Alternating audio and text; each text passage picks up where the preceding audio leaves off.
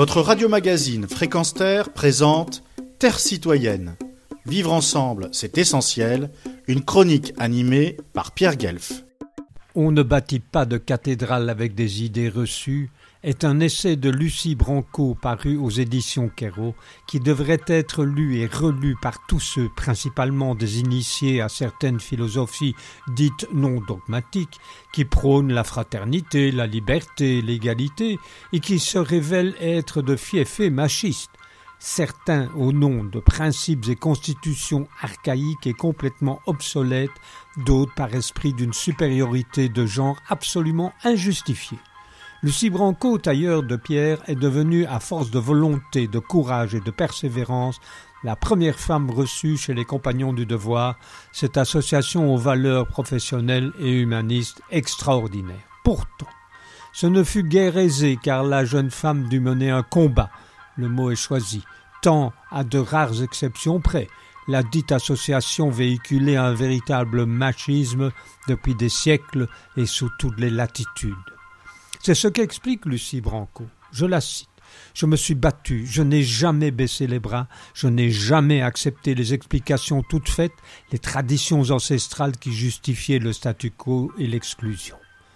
Pour ce faire, elle fut obligée d'argumenter, de prouver, de rendre des comptes sur sa volonté de tailler la pierre, de faire partie de l'association compagnonique, de subir des remarques déplacées, des sous-entendus moqueurs et insultants, durant des années et des années.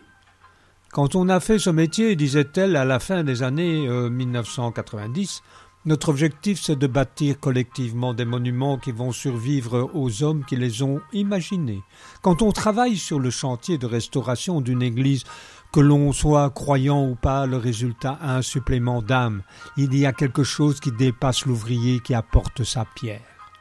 Malgré ce genre de déclaration, la maîtrise de plus en plus grande de l'outil, du tracé, de la solidarité sur chantier, eh bien, par misogynie, l'institution compagnonnage du devoir lui restait inaccessible dans sa finalité, celle d'être reçue.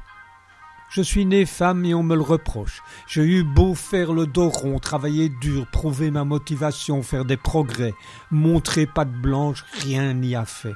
Toutes ces années pour monter en compétence, j'ai dû consentir à me former essentiellement sur le tas.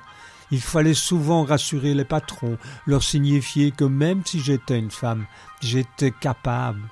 Désamorcer les malentendus sur ma prétendue fragilité aussi.